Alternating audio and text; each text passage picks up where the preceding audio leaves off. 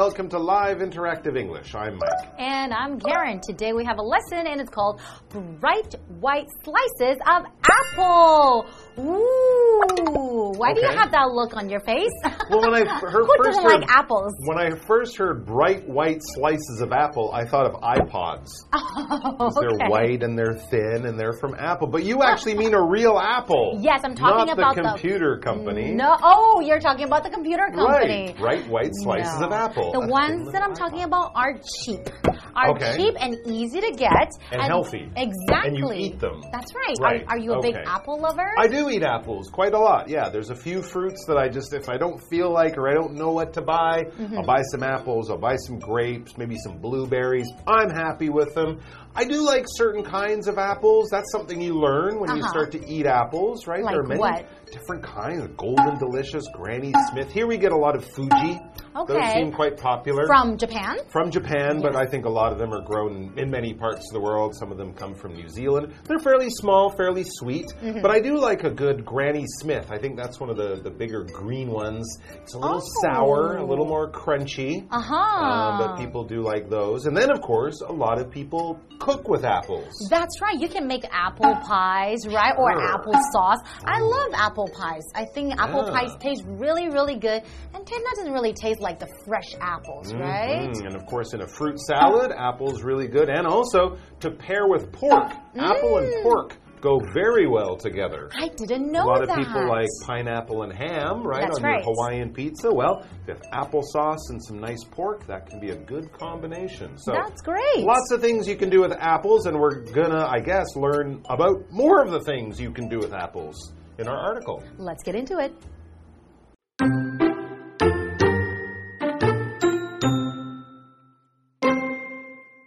Question What's the best way to stop apples from turning brown after they are cut open?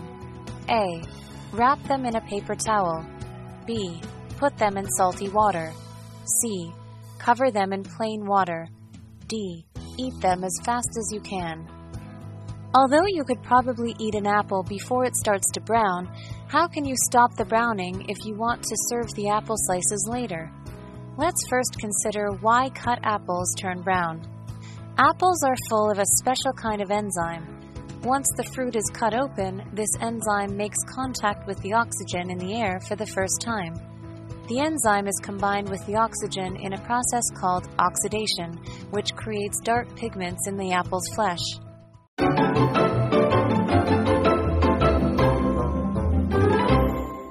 We're looking at a lesson called Bright White Slices of Apple, right? And we all know that apples are really, really good for our bodies. And yes, if you want to eat your apple more slowly, or maybe you're cutting it up to use it in a pie, you might want a slice of mm-hmm. apple. Now, slice can also be a verb. When you cut something very thinly, that will give you a slice of that thing. Of course, if you're making yourself a sandwich, you don't take the whole giant loaf of bread and stick cheese in it and then ar, start eating it like a monster. No, you get a knife and you cut two thin pieces of that bread, and that is your sandwich. You put stuff in between. So that's what we would call a slice. When we cut something carefully and it's part of a bigger thing and we're just taking out a part after cutting it, we have a slice. They don't all have to be thin. If you have a slice that's more like a triangle, Pizza. that's probably a slice of pizza or pie or cake, but you've cut it to remove it from a larger piece so that you can have a smaller amount. For example, Mary spread some butter on a slice of bread. Mmm. Nice little snack for Mary. All right, let's get into our questions all about bright white slices of apple. The question that we have at the very beginning is what's the best way to stop apples from turning brown after they are cut open? Okay, now I know. Because yeah, as soon as you cut that apple, it's nice it's nice it's a nice bright white color, just like in our title. But after even just a few minutes, Exactly. two, three, five, ten minutes, it'll start to turn brown. And I some hate people, it when that happens. Yeah, some people don't like that. It just doesn't look as good. I think it tastes about the same, but it Mm-hmm. doesn't look as good. So if you want to stop the white apple from turning brown, what do you do? Well, I'm going to provide you with a few oh, options Oh, good. here, and then you're going to choose and see uh-huh. if you are right or not right. All right. So, A Yes. is wrap them in a paper towel.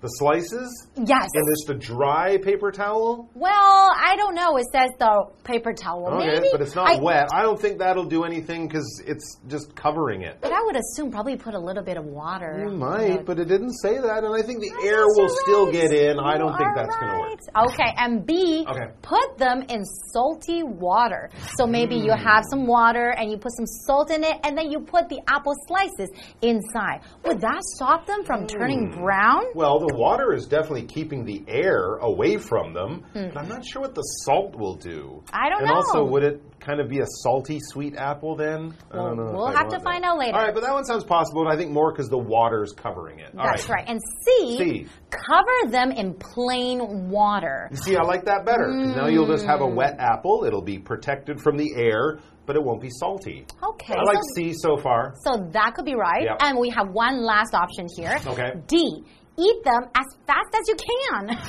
Well, that's not a solution. that's not a way to stop them from turning brown. Exactly. That's a that's a way to escape from your problem. That's the way to finish the apple. Plus, in your tummy, it might be turning brown anyways. But that doesn't matter, right? You could eat the apple, but that's not the point. Mm-hmm. All right. So, what, do we have an answer? We do. Good. Okay, listen up. Although you could probably eat an apple before it starts to brown. Like answer D. That's right. Mm-hmm. How can you stop the browning if you want to serve the apple slices later? Let's first consider why cut apples turn brown. So let's think about why they do turn brown. If we know the why, then maybe we can figure out the solution to the problem. There's a lot of things with food. We just know they're going to happen, right? The green banana will turn yellow and then That's it'll turn brown. But we don't actually know kind of why. Why is this happening? Why does this go on? Well, You're going to tell us. Let's find out all about apples. It says apples are full of a special kind of enzyme. Hmm. This is like a chemical that we find in a lot of living things humans, animals, plants, food, whatever. Once the fruit is cut open, this enzyme makes contact with the oxygen in the air for the first time. All right, so now the skin of the apple that normally covers it isn't covering it because you've cut it open. So the air can get in to the skin or to the, the flesh we would call that the, the, the stuff you eat in the inside the apple and what happens then the enzyme is combined with the oxygen in a process called oxidation which Oh. creates dark pigments in the apple's flesh oxidation is something you might guys might also know this is what happens when something metal gets wet and you leave it outside and it starts to rust right that Ah. old bicycle starts to turn red and it starts to break down. That's also oxidation. So it's a different thing going on, but because of the same reason. That's right. So you were talking about combining the enzyme and oxygen. That's called oxidation, Oxidation, right? yeah. So we have this word to combine here, and that is a verb. So to combine basically just means to put two or more things together. Mm-hmm. So for example, while the noodles cooked, Vincent combined ketchup, butter, and sugar in a bowl. That just means that he puts them all together in a bowl. All right. And yeah, we use this word flesh to talk about the the meat part, the part you eat, especially not the skin, but the inside part of a fruit. And we can also use flesh to talk about meat.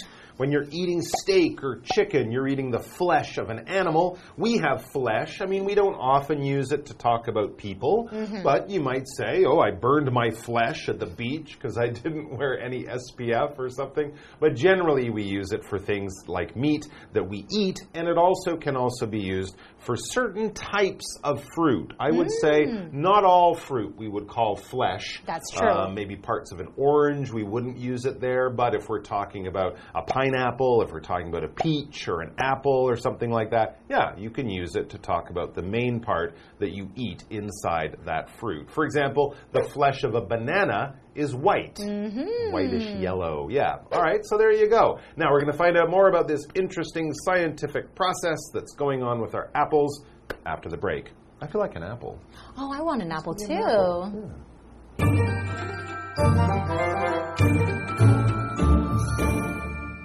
Hello，大家好，我是 Hanny。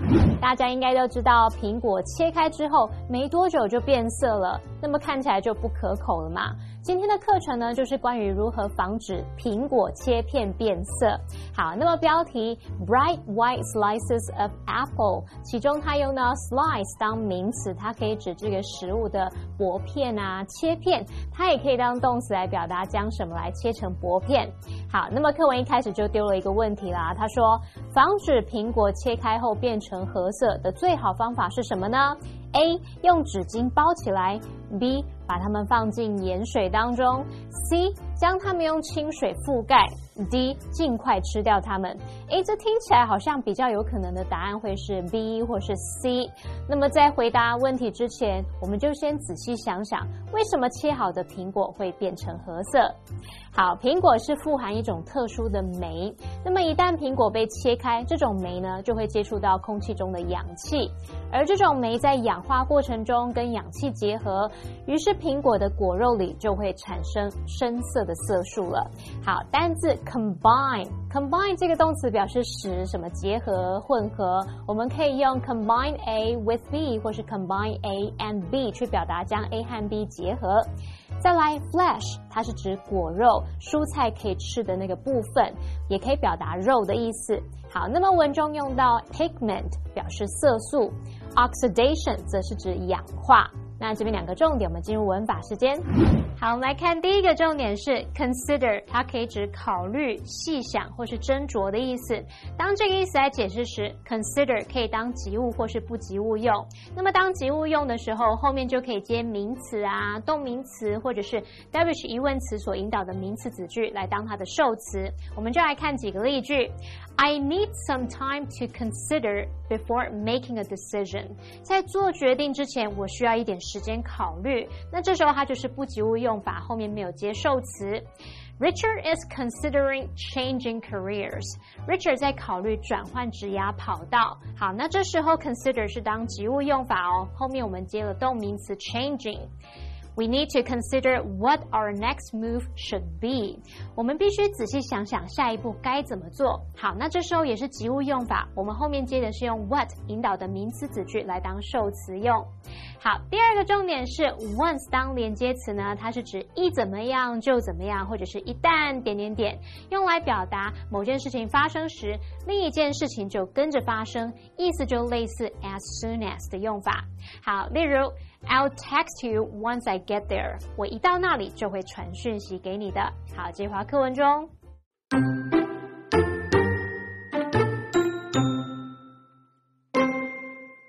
If you put the apple slices into water, it greatly reduces contact with oxygen. That means the slices will stay bright white, but only for a short time. Some people suggest adding lemon juice, but this doesn't always work, and it can change the apple's taste. In fact, the best way to stop apple slices from turning brown is to put them in some salt water. The salt interferes with oxidation, so the apples resist browning. Better yet, the salted apple will stay white for at least a couple of hours. Just remember to wash off the salt before serving.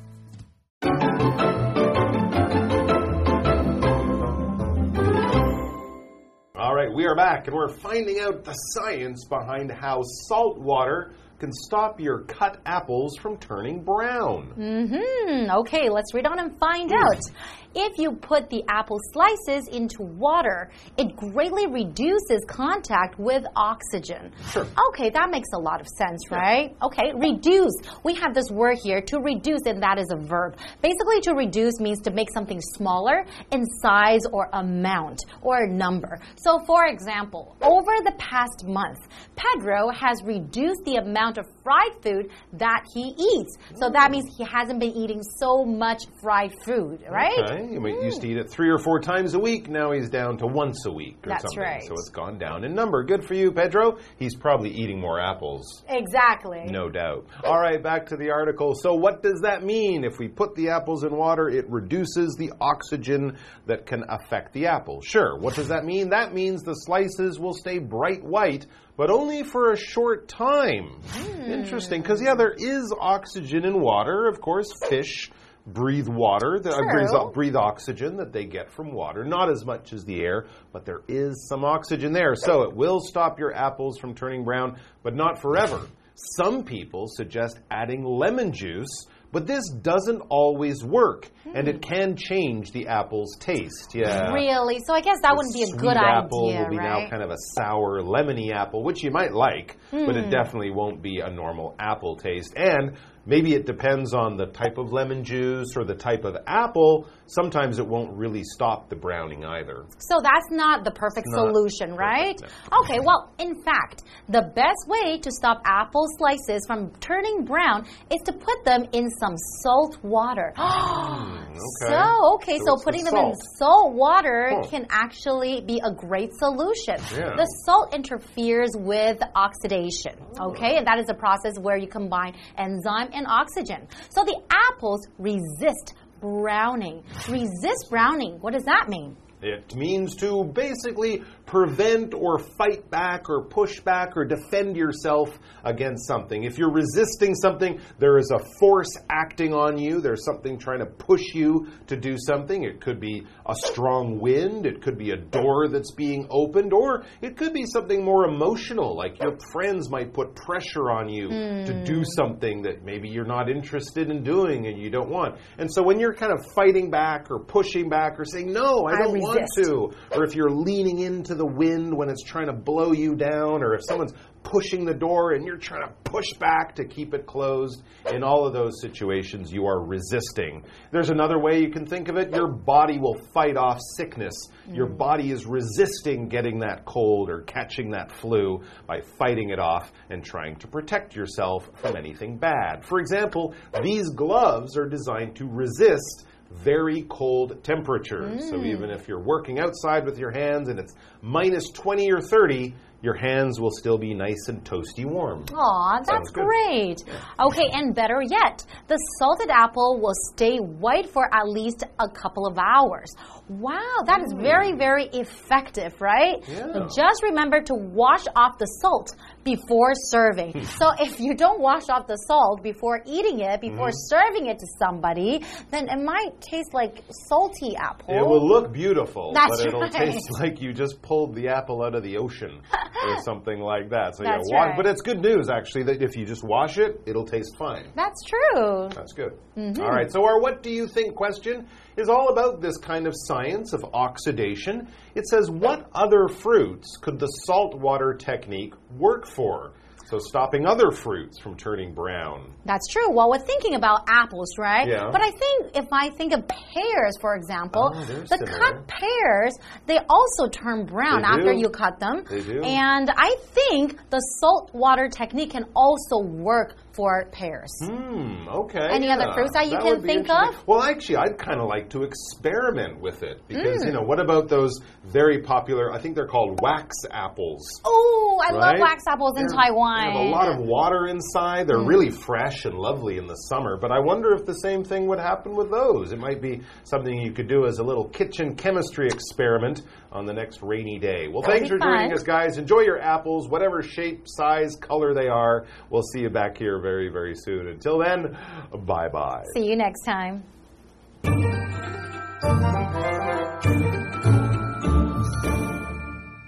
我们一开始有一个选项是用清水覆盖这个切开的苹果，那苹果切片放进水里是可以大幅减少跟氧气的接触，不过呢只会持续很短的时间。其实最好的方法就是放进盐水里面，盐会干扰氧化，那么苹果就可以抵抗变色，至少可以保持几个小时。不过要记得上桌前你还是要把盐洗掉，不然吃起来就咸咸的。好，最后我们来看单字 reduce 这个动词就表示减少、降低。那那么 resist 它也是动词，是指抵抗或抵制。单字例句写到说，这双手套是设计来抵御寒冷低温。Mike 老师这时候说，即使在零下二三十度的天气，那双手套可能也能让你的手暖烘烘的。老师用到 toasty，T O A S T Y，toasty 可以形容暖烘烘的、暖和舒适的。好，那么以上是今天的讲解，同学别走开，马上回来哦。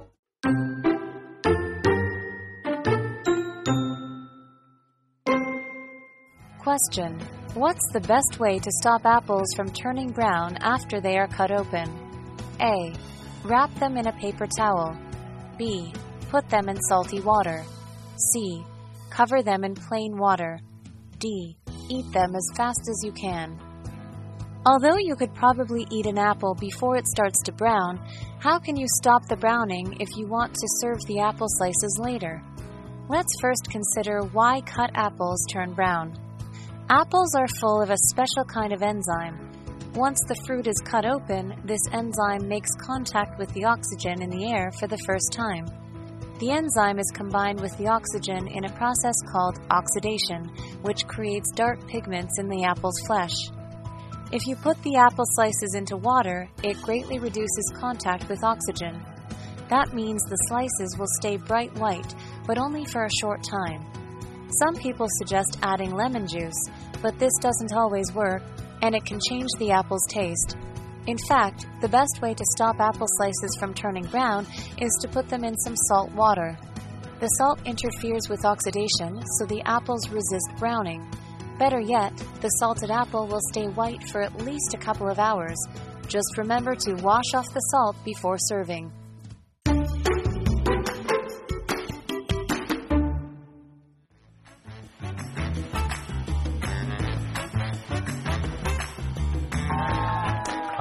Josh, And I'm Vivian. and today we're going to be playing Word Drop. where We each have three cards with words or phrases written on them that we haven't even seen, and we have to weave them into a conversation as naturally as possible.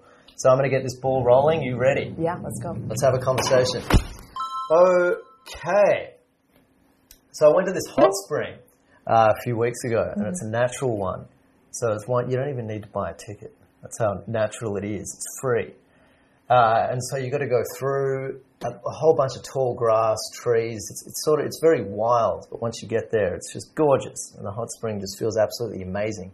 But I think there must be stinging nettles there because after you walk through, you have kind of bumps on your flesh. Oh no, that's Yeah. terrible. Um, well, for me, when I go on a hike, I do love to look for hot springs, waterfalls, or any sort of bodies of water. Um, because to me, when I'm out in nature and I'm surrounded by the mountains and the, the trees and all of that, it is nice to have um, to have everything combined, all the elements combined. That's a great way to put it. I couldn't have put it better myself. In fact, I'm going on another hike. I'm going camping actually next week, which should be quite a lot of fun.